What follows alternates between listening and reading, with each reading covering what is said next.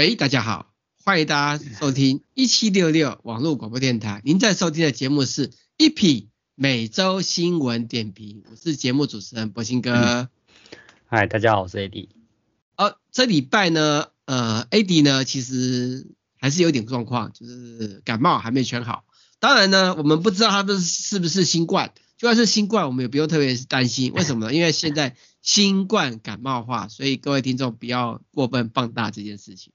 啊，那我们这一集呃来不及准备呃我们的小美小姐来帮忙念新闻，所以这集呢，博兴哥会不会？因为我们上集因为 AD 挂点嘛，所以我们上集有一个小美小姐，就是那个呃倪真的真人的语音呃来帮忙念新闻。呃，在上一集的时候呢，有听众朋友回馈说听起来还蛮像真的。哦，对，听上个礼拜，当然，当然其实很麻烦的，就是很麻烦，原因是因为，就是我所有那个语音档哦，其实我那个就是转成那种类似人音的语音，对不对？我都要每一集每一段新闻，就是就是那个电脑做那个类似人人语呃人人人人口头说话那个语音的那个效果，对不对？我他妈的都要听五次六次，然后还要修稿。为什么要修稿呢？就是呃，电脑在做呃拟真的语音念出来的时候，我就发现干他妈的，原来那个文章有很多字面上的瑕疵的问题，所以我要修。好，除此之外呢，还有就是呢，因为它有些的读音呢还是不是很正常，所以我必须修稿修到让那个电脑念出来，好像一般人在念的声音，懂我意思吧？所以的严格来讲呢，其实是比较累的，就是比我现在跟 AD 这样子，就算 AD 半残的情况下，呃，录节目都还累。呃，花了多少时间？就是一般来讲，我跟 AD 录音可能呃一个小时多就完成了，然后再加后置处理、合并、上传，然后到 server 给大家排程，其实大概两三个小时就可以完成的。可是我用这个小美语音啊。来做这些新闻的话呢，其实呢，我花了大概七个小时。AD 有没有很惊人？你说我要花七个小时才做好，你有没有觉得很惊人？嗯，好，我现在不能讲太多，讲太多我就会一直咳。对对，所以博兴哥正在讲一堆屁话。当然，我讲这屁话也是分享我们做节目的一些状况。那其实我最近。也在认真的思考，我们先闲聊一下啊，趁现在 AD 现在是半残，我可以尽量跟讲话。啊，AD 感动了，感动到咳嗽两声跟我讲，嗯，我懂，我懂，我懂啊。那其实呢，做一七六广播电台已经做了这么多年，我们做节目做了这么多年，其实博兴哥一直在思考，是不是可以用呃电脑语音啊，或是类人的发音呢来做节目。然后甚至搭配 ChatGPT 啊或什么之类的做一些文稿，呃，因为因为严格来讲呢，这个一七六六网络广播电台呢，其实是一要招揽主持人呢是一件很辛苦的事情。但是如果只是做文章编辑然后转换的话，可能比较是我们身形的话比较好做的部分。所以我们正在思考，其实我也在思考，就是。任何事都是要个演进跟进化的啊，没关系，我们聊太多闲话了啊。回过头来，我们来聊新闻。好，就是呢，最近啊，最近就是日前日前，呃，Google 呢发表了新的 Pixel 八呃的手机，有 Pixel 八跟 Pixel 八 Pro。那呢，传出传出就是 Google 的 Pixel 八 Pro 上市没多久，就在国外的知名讨论区上面讨论它的荧幕似乎有问题。在常亮模式下呢，文字会呈现粉红色 或黄色。那这个呃国外的的那个讨论区呢，就是有个网友啊、呃、叫什么 Mobit 八六啊，在 Reddit 是不是？这要怎么念？叫嗯，这要怎么念啊？靠腰。哪一个？Mo 这个。Mobile Mobile 八六是不是？是那个讨论区要怎么念？很有名的。Pixel Pixel Phones 是。哦，Reddit Reddit 哦，Reddit 啊，Reddit 没有，我们因为长前阵子有被听众纠正说我的发音呢是不太正确，所以 这不是很正常吗？对，我也觉得很正常，可是会有人说，那这样子显示柏青哥不专业。那可能是第一次听我们广播的人吧？知道啊，就是有些听众有反映说，希望我们讲新闻的时候正经一点，就是我讲的有点消委啊，或什么的。这不就是我们的风格吗？啊？我也是这么认为啊，可是就有听众反映说，这样子他听不下去节目。而且不止一个反应哦，我记得你之前也有钻过正经啊，钻不到几分钟就、啊、就就撑不下去了。啊，上礼拜其实因为搭配 AI，然后因为我搭配 AI 的语音，对不对？我其实就是开头讲一讲，嗯、然后呢，因为我已经听了 AI 讲了很多次新闻嘛，所以我就根据新闻来提出我自己的看法。那这样的组啊还蛮顺畅的啊，因为这样的我讲话的时间比较短，所以我可以震惊比较久。啊，也不是啊，就是因为因为其实我们节目哦，没有做所谓的脚本，所以很多时候都是随着情绪去自由发挥。这其实很吃，很吃就是呃固定听众跟的喜好，就是你必须要有办法联合到一些听众是喜欢你这样子。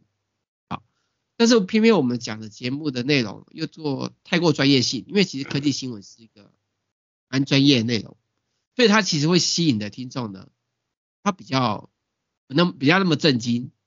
那如果像博兴哥呢，又常常震惊不了多久，因为以前上电视节目呢，可以一直震惊的原因是因为呃主持人会带节奏，就是他可能会带节奏，对吧？就讲一段，然后再转来转去，那我可以维持那个震惊的状况一段时间，我也冷笑话。虽然那时候主持人一直就是那个那个那个那些女主播或者什么男主主持人，一直希望我讲的比较 passion 一点，要呃有火花一点。对，那然后后来慢慢学，就也是因为这样子，其实我在录一七六广播一七六广播台的时候，觉得就会把那些呃那时候电视台希望我讲的比较不要那么太正经的那种，有点好玩的方式导进来。对，嗯，当然有点太过头了啊，太过。也习惯了，也觉得这样可能是这个效果。那不管怎么样，我们还是继续讲我们的新闻。不好意思，又离题了哈。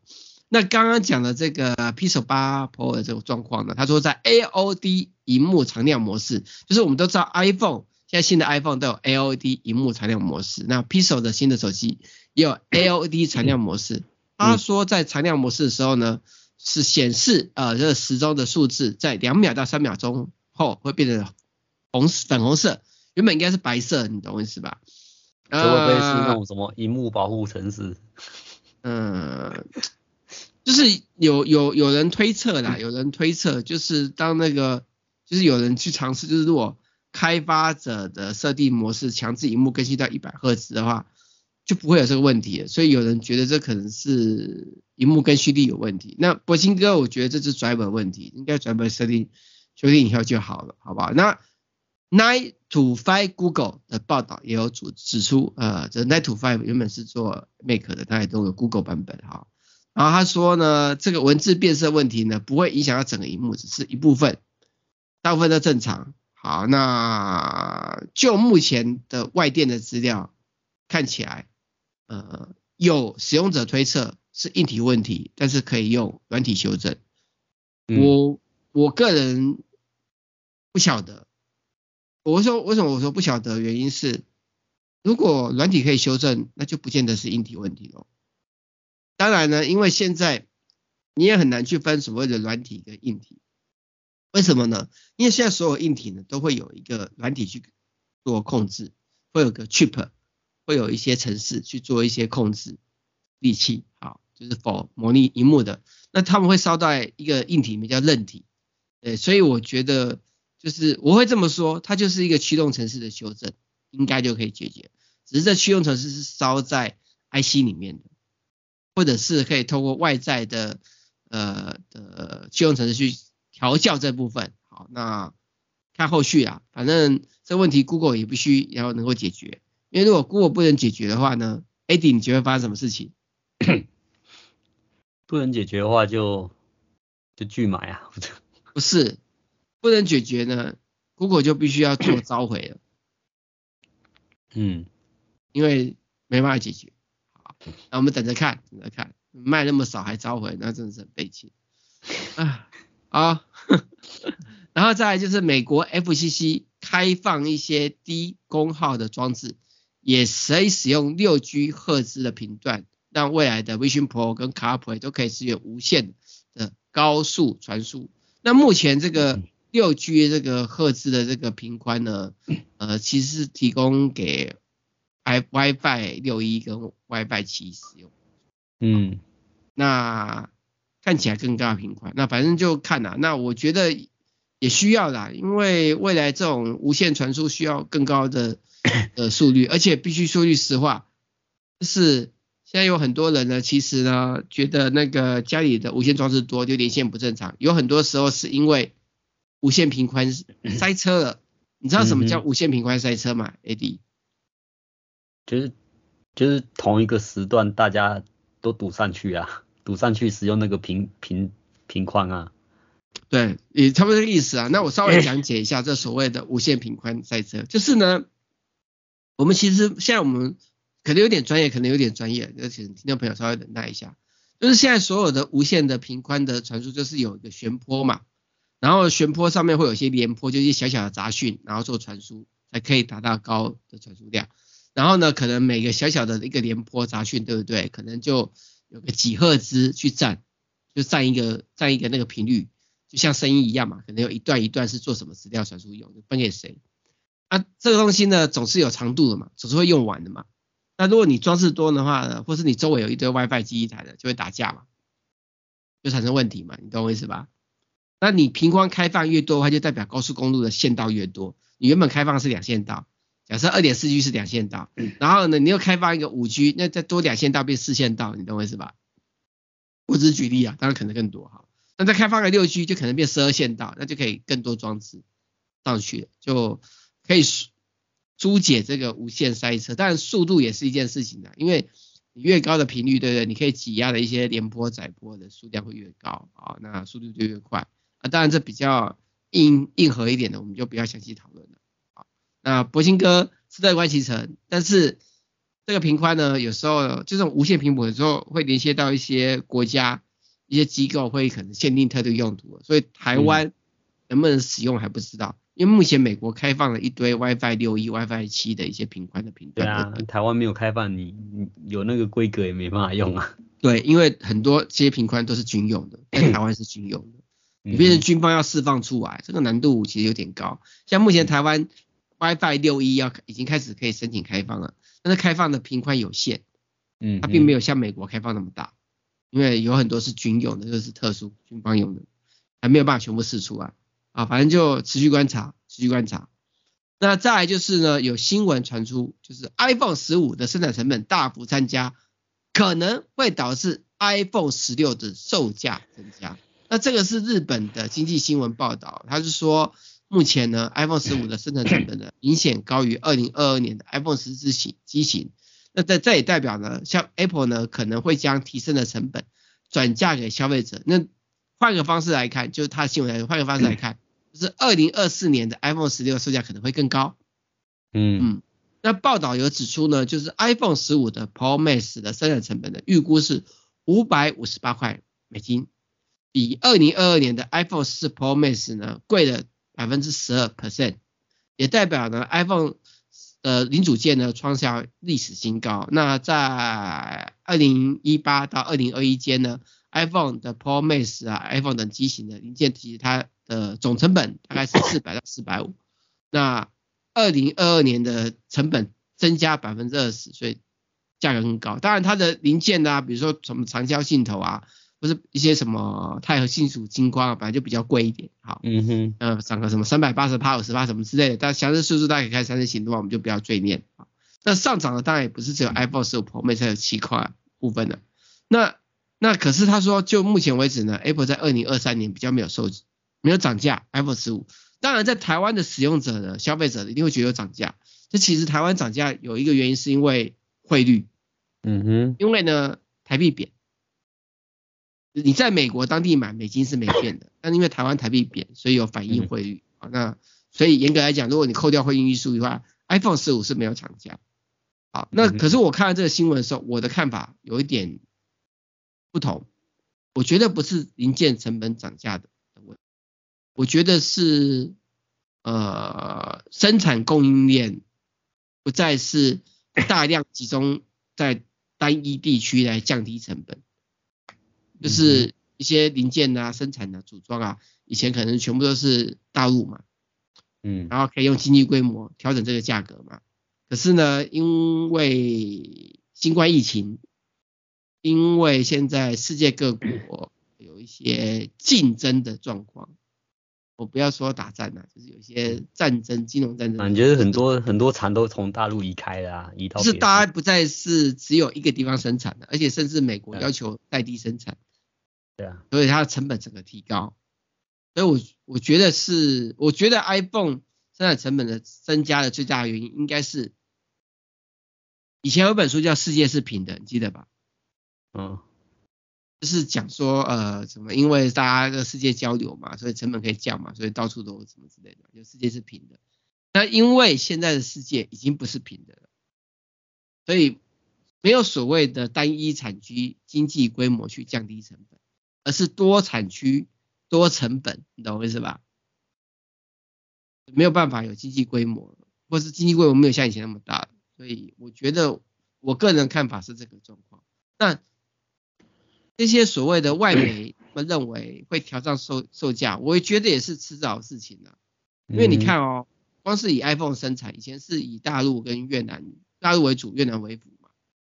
那现在大陆一部分，越南也有，然后印度也有，知道我意思吧？然后听说美国那边可能在墨西哥那边有设厂，你懂我意思吧？所以它变成说它的规模不一样，再加上零件，以前零件可能集中一个地方生产便宜，现在不是了，那可能多重采购料啊，多重生产，因为呃你不能选择台湾为主嘛，就比如晶圆厂就好了嘛，对不对？可能以后会有日本生产的台积电的晶片啊，美国生产台积电的晶片啊，跟台湾生产台积电晶片，那成本会比较高嘛，你懂我意思吧？好了，不管怎么样，目前看起来是这个状况，我个人的判断。那我们先休息一下，等一下继续今天的主题吧。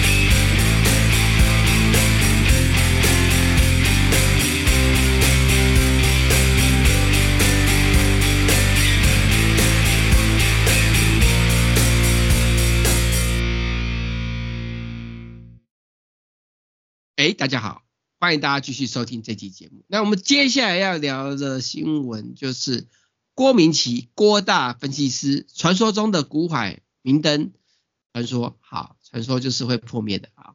然后他说，苹果在二零二三年底前没有新品，预测 MacBook 出货将衰退约三十 percent。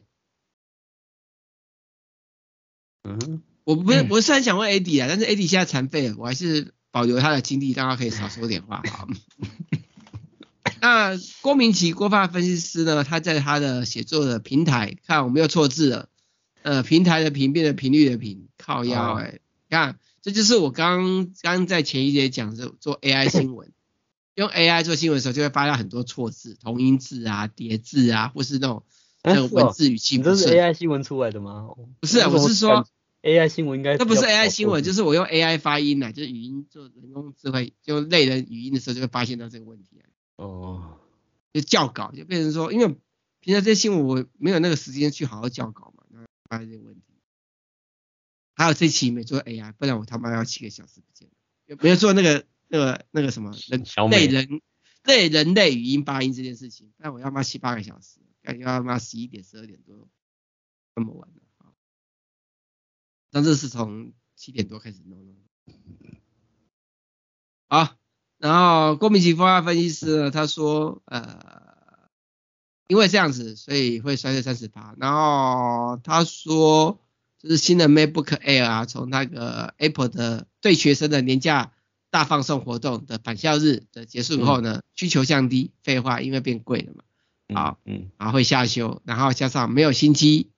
嗯，然后他认为 Apple 没有新机的原因是因为 Apple 要清理库存，跟重新拟定二零二四年的新产品及行销策略。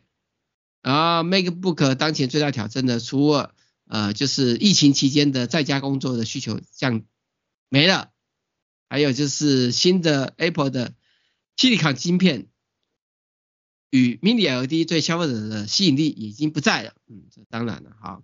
然后他是说，他是说，Apple 希望其有 N3 晶片可以提供销售出货量，但是策略是否奏效，哎，就要观察。好，那关键点就是呢，因为没有新品，所以它有一段时间空窗期。那其实我个人的看法，我觉得，如果说你现在有考虑买新的 MacBook 的，对不对？要不要等 N3？我觉得是不用等了。嗯嗯。为什么？因为像很多用 N one 的人，我也说没有必要换 N2 啊，因为还是很好用啊，没有那个差异到需要那部分啊。而且我觉得现在最大的特点就是有很多生成式 AI 的那个芯片运算，对不对？嗯，Apple 还是不行，就是他们没有为 Apple 的 Silicon 芯片做优化，我是说没有。对，呃，如果有的话呢，我觉得你换更好。那你一般的作业啊，或者绘图啊，还是编影片，对不对？就是 N one，这是你现在用 N two 的钱可以买的话，N1 Max，你懂我意思吧？已经很够用了。嗯，也不急，不急，真的不急，好不好？大家再再考虑一下。啊，那不过他这个地方其实他说，苹果 Apple 在二零二三年底前没有新品，这个预测其实不对。我们等下再讲为什么不对。好，然后呢，彭博社出来了，呃，彭博社现在打脸啊，他认为，呃，因为刚刚。刚刚他呃说是 MacBook 衰退嘛，而且不是说打脸，他是说 iMac 产品线，他说呃彭博士说苹果最快会在十一月底推出新的 Mac，然后有可能就是升级二十四寸的 iMac。我觉得 iMac 是该升级的啦，因为有新的 CPU 嘛，因为目前 iMac 还没有升到 N2 嘛，所以我觉得这是有可能的。好，然后但是他。他有一点的说法，他是跟郭大分析师一样，就是他们认为，呃，呃，就是要搭配 N 三的，所以笔电应该会延后了，对，也是在二零二四年，这点是相同的，你懂我意思吧？好，那么再下一个新闻就是，呃，传出就是苹果正在开发比十二点九寸屏幕更大的 iPad Air。这是 Digitide 的报道传出，就是苹果正在研发，然后新机的 iPad Air，就是我们现在 iPad Air 是十点九寸嘛，升级成十二点九寸的屏幕。哦。然后呢，Nine to Buy Mac，他说最新的第二代的 iPad Air 可能有两个版本。那如果结合 Digitide 的 Times 的报道，就有可能有一个是十寸多的版本，一个是十二寸多的版本。嗯嗯，可那如果说如果说它合并用 iPad Pro 现接的荧幕的话，就有可能是十一寸跟十二点九寸的版本，因为共用掉比较便宜嘛。嗯，然后也有传出来，有可能就是下一代的那个 iPad Pro 可能会用 OLED 萤幕，然后要涨价。我我我我我先说我的看法，我的看法是，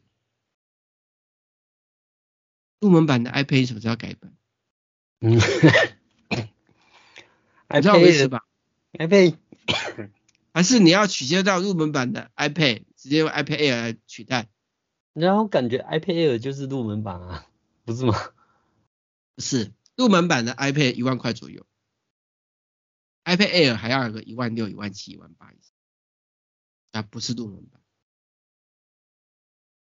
所以我不晓得。其实我比较想要知道是入门版的 iPad，为什么呢？因为你不经过我而立嘛，因为我现在有一堆 HomePod 对吧，HomeKit 的装置嘛，然后呢，我需要一个万用遥控器，一个便宜的 iPad 对我也比较适宜，就这种懂我意思吧？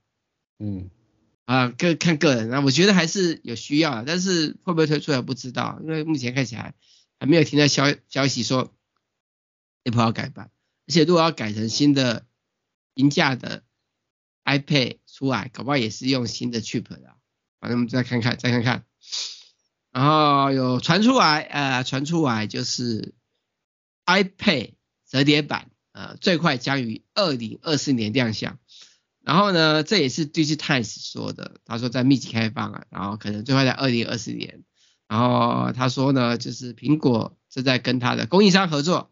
开发这个版本，然后二零二四年年底可能小规模生产，那就可能表示它二十二零二四年发表，那二零二四年发表就可能是二零二五年卖。好，那就这个新闻，外电的新闻来说呢，就是 Apple 已经投入将近四年的时间在开发研究了，然后从谣传的折叠 iPhone 到谣传的折叠 iPad 都在谣传，好。嗯我个人的看法啦，我个人的看法，我觉得二零二五年也不会出来。嗯，你知道为什么这么说吗？那还没克服那个那个折痕会会一幕破损啊。嗯，因为 Apple 的销量太大，所以有太多规模的使用者会放大音量检视，用放大镜放大音量来检视 Apple 所有的产品。比如说，比如说，比如说一个。新的手机 iPhone 对不对？有一个非常微小的刮痕。如果你今天不是买 Apple，、嗯、你可能会当做没这回事。可是你买 Apple，任何一个小小微不足道、非常难看到刮痕，都是重大瑕疵，你懂我意思吧？更何况目前折叠手机用久了都会有的折痕，只是清楚跟不清楚的差别。消费者一定会更放大镜去看这个东西。我不太认为 Apple 这么勇敢去。面对这件事情，我是 Apple，我也不敢，你懂我意思吧？所以，我个人觉得应该还不太可能会有明显的解决这个问题。就目前当然有很多先锋们啊，推出很多折叠手机啊，呃，去说会比较好。但是呢，也有很多知名厂商呢，某知名的新兴厂商呢，也是慢慢的把那些东西呢当成是合理的，呃，认为这不能来跟我谈保固，对不对？一年就过保了，跟我没关系。一年内也是合理的，正常耗损。所以呢，我不太认为 Apple 有这么勇敢。又像 Apple 这么注重商誉，Apple 又真的会认真的花钱召回，这个损失可能会沉重。所以我觉得还是在观察。我我我觉得有可能，有可能到 Mission Pro 的廉价版出来以后呢，都还不会出来。搞不好以后大家都用 Mission Pro 也不用 iPad 了，好不好？Vision Pro，好不好？大家都戴头盔了，也不需要 iPad。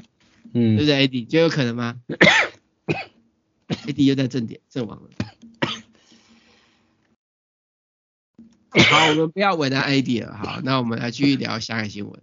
好，下一新闻，股海明灯郭大分析师又讲话了。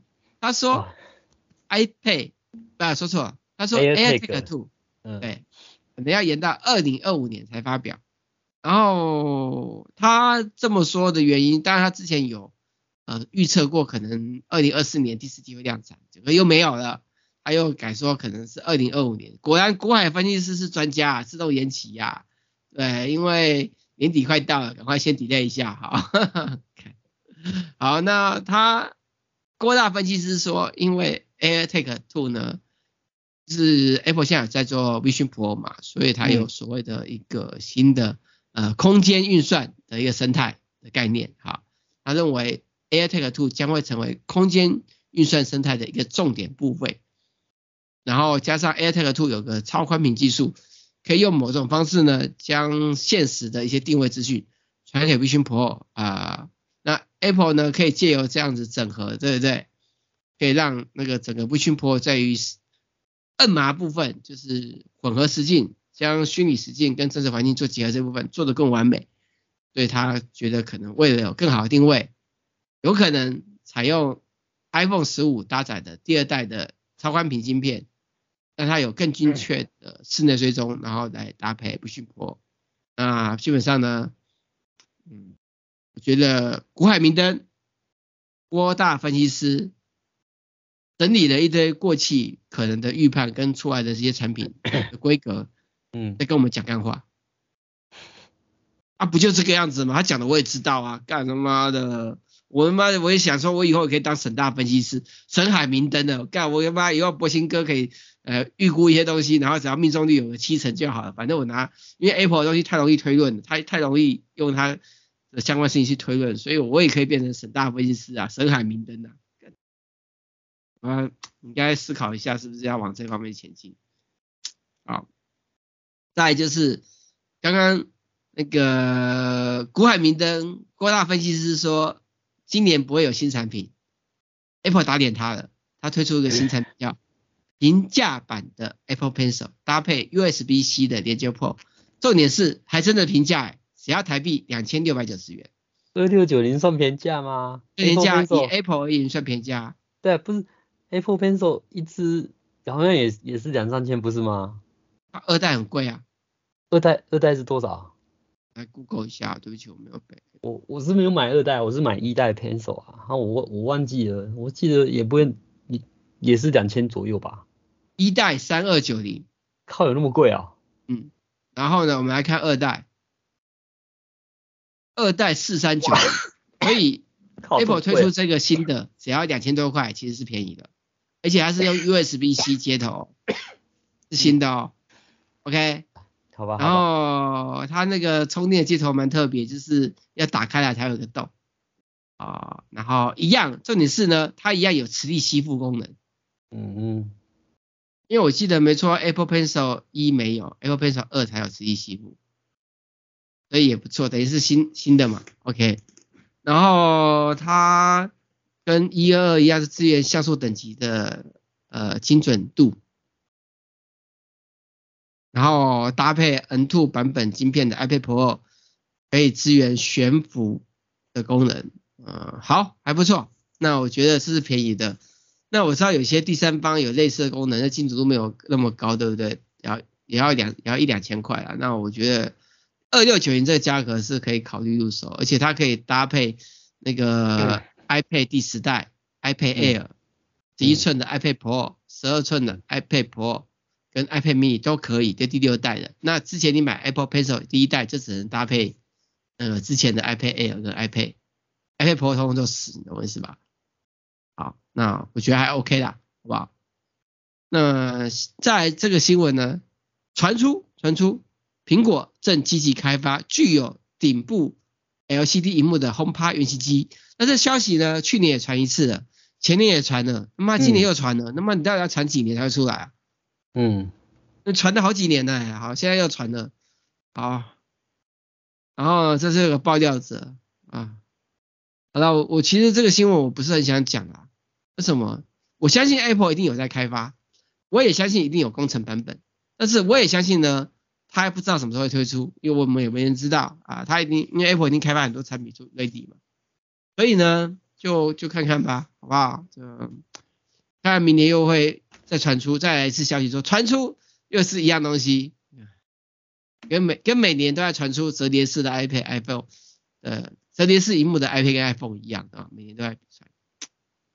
那个你记得那个不逊婆好像传了传了七年还七年嘛，对不对？嗯嗯，还是头盔吧，传了七年才出来嘛。那看这次要传多久？好，那有国外的行动网络的一个测试，呃的公司，它测试出来说 iPhone 十五 Pro Max 的下载速度比 iPhone 十四 Pro Max 快百分之九十六。Person，嗯，这个坦白讲，我也不知道这有什么好差异的。对啊，我也不晓得差异，啊，大家都还没有办法花起那个钱租高速频宽，我也不知道有什么好差异的。啊，好，感谢你测试，只是我觉得大家的重点不是在这，大家重点应该是上网，五 G 上网吃到饱，什么时候会便宜吧？什么时候会比照四 G 有四九九、五九九价格，然后吃到饱吧？嗯嗯。然后另外就是呢，有国外研究报告指出，CarPlay 使用者大多是用来听 AM/FM。我要说句实话哦，因为我也是。这不是很正常吗？因为你说你开车就也不能说一直看荧幕啊，就只能听音乐或什么，就是。也不能太那个分散自己的注意力啊，不是吗？对，但是我我其实我用 CarPlay 听 A N F N 最大，但是他应该说啊，我们先讲讲他调查结果，他调查结果就是呢，没有使用的没有使用 CarPlay 跟 Android Auto 的使用者，有百分之六十七的人是用来收听 AM FM，然后只有百分之九的人呢才会去听串流音乐或什么之类的。那其实我说句实话。我们，我们再回头看一下，然后有用 Car Apple CarPlay 的部分的人呢，也是百分之四十六，也是用 AM FM。但是我我自己有用 CarPlay 啦，我我老实说，就是我们那个车载内建的 AM FM 的，就是我在启动 CarPlay 的时候呢，然后听 AM 对不对？因为有时候会切断声音嘛，它就是比如说导航会出现声音嘛，你懂我意思吧？或什么声音，然后 AM FM 就停下来了，我他妈的还要自己用手去切换控制才会播放。那变成说，我现在呢，直接用有个串流到 Apple Music 上面的广播频道的 AM FM 来收听，不然每次都要都会断掉，你懂我意思吧？啊，嗯，好啦，就看看啦，这个要使用者才知道的问题。好了，我们先休息一下，等一下继续今天的主题吧。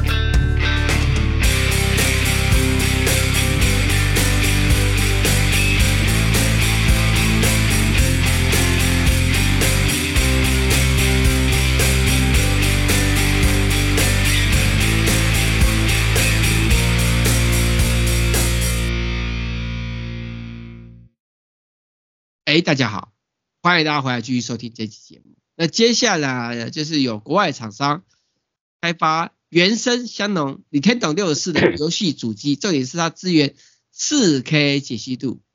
他他打算计划在二零二四年推出这个主机，然后可以执行各种 N 六十四的卡夹。那真是少数那种复古爱玩复古游戏的人才会才会买单吧？我先说明一下哦，嗯，都有几个状况。第一个状况是当初那些卡夹设计的解析度都是针对早期的 CRT 电视，所以解析度连 480P 都没有。那它怎么样有 4K 解析度的画质呢？是把 480P 看成用 4K 播出来吗？那个马赛克很严重哎，你要用怎么样技术让它变得很丝丝滑是一回事。第二点就是呢，有多少人还留着 N64 的主机的卡夹？就你卖的这个数量够吗？收藏家那一种的啊。对啊，这样卖的够吗？玩家的就 对啊，我觉得那个你搞不好，搞不好美国真的就是有很多这种这种人啊。对，美国几亿人，那他可能有一两千万有这种人就够了。也有可能啊，可是还有另外一个问题，任天堂不会告他吗？也不知道哎、欸，而且就新闻来看，他已经复刻过任天堂 Sega NEC 等游戏主机了，然后这是 N 六十四他都没被告哦，好奇怪哦，是因为专利过期了吗？我们来看看 N64 一百颗，它什么时候出来？我记得好像专利有时限的嘛。那维基百科 N 六十四哦。好，维基百科中 N 六十四发布是一九九六年，今年是二零二三年，超好像可能超过超过极限了吧？好啦好啦，不晓得，就祝你好运吧。再来就是呢，呃，YouTube 呢要提供新的工具，让大家可以在让创作者可以在 YouTube 的影片中放入更多广告。嗯。Eddie 哦，嗯，你广告太多，你会不会受不了？广告太多，当然会受不了啊，就是少量还好啊。啊，好了，看看就好。可是他这个也是要那个什么，你你也要达到一个订阅门槛才能开启这个功能吧，对不对？订阅门槛，对啊，像像我们这种就是。呃，佛心经营完全没什么订阅人数的也不能用啊。我不晓得哎、欸，我的频我的 YouTube 频道已经有一万多了。嗯。可是问题是呢，这一万多，你知道一个月广告费收入多少吗？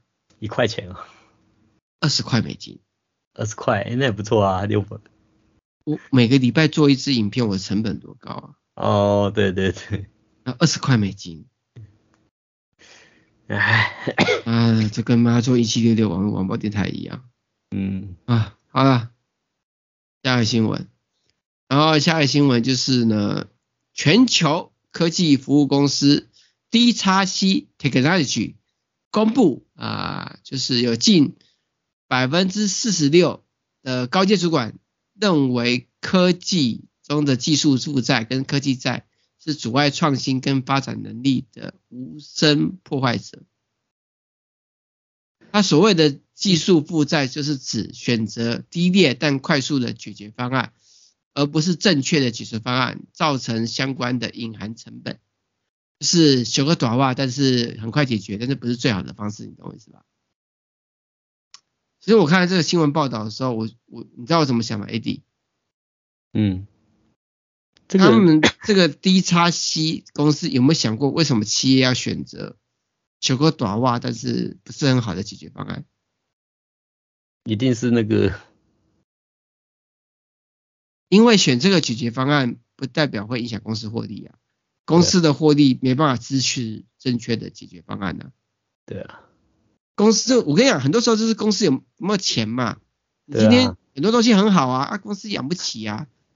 对不对？做不了啊。啊对啊，所以我觉得看这个市场调查的时候，我是觉得他有没有搞清楚为什么大家会选择低劣又快速的解决方案？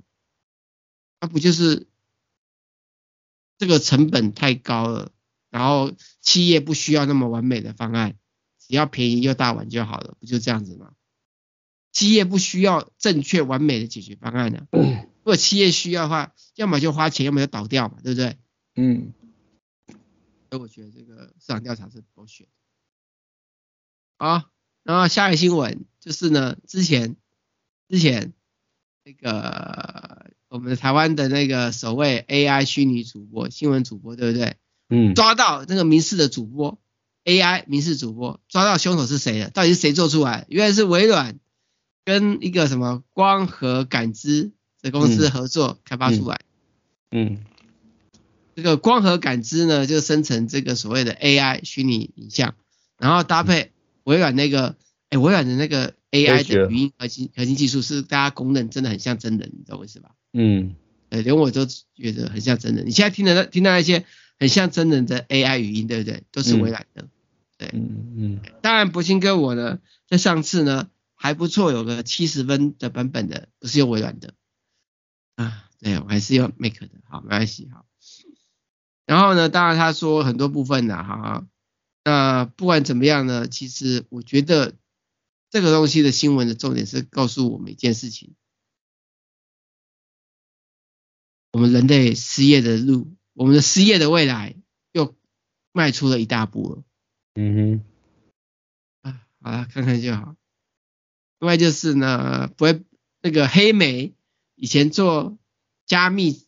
的手机很有名的黑莓，嗯，手机进去以后，对不对？嗯嗯，它改做企业解决方案，嗯哼，活的好，然后它有推出新的生成式 AI 做出来的人工智慧呃网络安全助理，可以帮助分析师做分析资料啊，那有需要可以去参考，好吧？嗯，我没需要，另外就是 Netflix 呢将在二零二五年开设实体零售店。让影迷可以体验由于游戏的障碍上的赛道，有意义吗？看这新闻，我的想法是，你觉得看 Netflix 的人会很在乎这个实体店？另外，这个实体店呢，按照以往经验，也只会在美国推出。那我们在台湾，或者在香港，或者在新加坡，不会有啊。那这个新闻对我们的网站的读者群众有意义吗？嗯、我反而是想要说的是，同期有个新闻我们没上，就是 Netflix 确定涨价，但是新闻我们没上哦。嗯哼，我们之前只是说它要涨价，现在有确定涨价，啊、我们没上。我觉得这才是我们大家想要看的新闻嘛。所以老实说，我这个、嗯、这个小编在选稿的时候，我不太能理解，他选这个没人要的看的稿干嘛？啊啊，下一个新闻，但是 Wacom 推出新的十七、十二跟二十二寸的专业绘图荧幕，手写荧幕。嗯，我觉得 Wacom 目前为止没倒真的不简单的，因为很多人用 iPad 来画图。对啊，我都觉得我他竟然还可以继续推，就感觉我要用 Cintiq，我要不就直接用 iPad，然后这样 iPad 也是直接荧幕可以看，然后直接画。我告诉你，你注意它的寸数，它推的是二十一点五寸跟十七寸，它做产品区隔化了，就是你今天要这么大的寸数，你要选它，你懂我意思吧？嗯，应该说 Cintiq 本来就是这么大尺寸啊，它本来就这么大尺寸的。应该说这段时间我们也没听到它有推小尺寸的嘛，啊，小尺寸已经被 iPad 吃掉了嘛。对啊，对啊，反正就。还是有它的市场在。它以前大尺寸的那个都有一个比较大问题，就是那个演算，就是那个速度蛮 lag 的，而且颜色又不太就是真这种感觉。嗯，对啊，没关系，没关系。那种有没有改改进更更好？应该。它没改进就是倒掉嘛。嗯。它能推出新的产品，应该是有改进，而且它有商可以显示 HDR 影片或什么之类的，感觉上可能有的啊，可能有，但是就看看就看看，嗯。我会出现这个第六期选举人，一下，然后呢，蜘蛛人呃，漫威蜘蛛人二的 PS 五的游戏上，然后有同步有一个新的活动是邻里寻宝活动。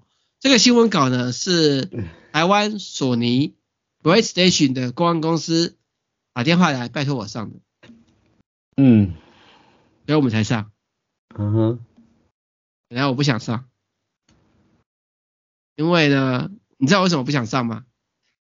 嗯，又没有给你什么东西，是不是？是不是？我不想上的原因是因为呢，我还没买 PS 五，他们当初要送我一套新的太空战士可以玩，我还没有空拿，所以我想，跟我加份机车，没有啦，没有啦，我是觉得这新闻没什么亮点啦，我觉得这只是帮他们做业绩，好不好？对我们流量没有帮助，这才是事实。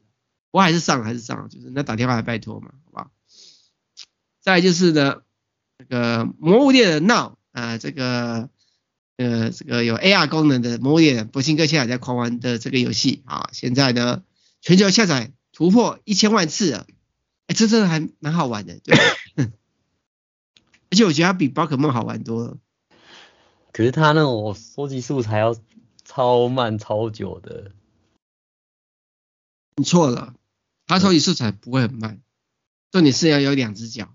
你要愿意走路，你只要愿意走路，你走个几十公里就可以收集完。靠北，谁像你这样天天在外面这样可以走的啊？那我也没有走那么多的啊。对，我的意思只是说，这个游戏就是，我觉得这个游戏好玩的地方是它可以帮你减肥，因为你必须要移动，你懂是吧？屁啊，减肥那是因为你平常都没在运动，所以才会可以减肥吧？我最近我因为玩了魔物猎人闹，瘦了三公斤呢、欸。我就没有，真的瘦了三公斤呢、欸。对，我觉得这家公司专门做这种让人家可以运动的游戏，我觉得还不错了，还不错了，好不好？那下一个新闻就是《魔物猎人》呃，那有有一个耶诞节的啊，有一个万圣节的活动，好，呃，活动在十月二十五号到十月三十一号，然后推出万圣节秋季采南瓜活动。那宝可梦也有推出一样的活动，但是我不知道为什么没有上。宝可梦的万圣节活动新闻稿，我不知道为什么啦，因为我记得我有传给小编，但是我没有上某点，嗯，好，反正详细内容大家看三立行动啊，我们就不要赘述了，好不好？嗯，然后再来就是徕卡啊、呃，为五百相机 SL 推出两款全新的超广角镜头，呃啊、呃，大家可以自己来看，然后在 Seagate 推出二十四 TB 超大规模的。呃，超大的硬碟啊、呃，给企业用。我跟你讲哦，Eddie，嗯，我觉得硬碟厂商一定会推出越大容量硬碟，因为这它是跟这是它跟那个 Flash 的那些储存装置做竞争的的优势。但是我也相信他们会越来越贵。好，看看。再来就是 Garmin 有推出新的支援 ECG 心电图功能的手表。它这个有开一个媒体参会的，我有去参加现场。我跟你讲，这活动我很干，我有去参加。OK，、嗯、然后呢，他们有举手回答，就是比大家睡不好嘛，我是睡不好，很惨的一组，所以上上台回答问题，我是第一个举手回答的。嗯、虽然我回答不是很正确，然后他们是打小抄才回答到正确，但是我是第一个答完的。然后接下来第二，嗯、然后他他们说什么？因为我。我们要再再问一次问题，然后看谁回答比较正确啊？我说好，没问题，因为我觉得我不是回答很好嘛，就人家一直放水给我。那第二个回答的也是大家一直放水，也回答没有很好，结果第二个回答的拿到奖品，我他妈的第一个回答没有奖品，第二个回答拿到一只 Garmin 的手表，嗯，新的这个 ECG，嗯，或者是你怎么想？搞不好人家就是那个的啊，预预先选好的人选的啊。你是出来乱的？没有哎、欸，他们是那时候他们是希望我上台我才举手，不然我本来不想举手的。是这样吗？对。因为其实我心里很干，非常的干。嗯啊，好了，下来新闻吧。大新闻是黑莓机，它有一个政府通讯的 APP 功能，重点是它会有抗量子密码，就是防止防量子电脑去破解。功能，哎，这还蛮重要，因为电子电脑的计算力太恐怖。嗯，然后再来就 WD 呢有推出新的 Navi SSD，好，有一 TB 两 TB，然后速度比较快，大家看看的哈。然后康。U Test 二二三又来了是吧？呃，开始要预先登记，就明年的。比较特别是现在才十月就要预先登记，明年五月到六月的。哦，这是表示说又变活络了是吧？有可能哦。但是他这预先登记是给一般的人呐，我们媒体的还没那么快。嗯哼，都要去登记一下。你这登记是登记说参展摊位吗？还是只是？对，参展摊位。哦，我想说参观干嘛这么早登记？没有，是参展摊位预先登记啊。我们来看一下啊、喔，嗯、有没有媒体的？来看，我看看，对啊，参展的，参展的哈。然后下一个新闻就是莱卡的奥斯巴克纳克奖的摄影奖，嗯，然后有揭晓，然后呢海丹度假系列得到最大的奖项啊，当然里面有很多照片啊，大家可以来看看啊。但是重点是呢，我觉得大家不要去给莱卡看莱卡的比赛的得奖结果，要看台北相机节，因为台北相机节的摄影比赛是我办的。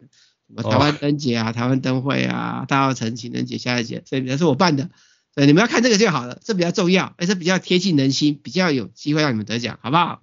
嗯嗯嗯，哎，得奖前几名还可以上德云德箱、大灯箱登出，对，让你可以出名，对对，有好几个人用这个去找到工作的，好不好？我们这才是实际有用的，OK？好，那我们今天节目到这边，谢谢大家收听，拜拜。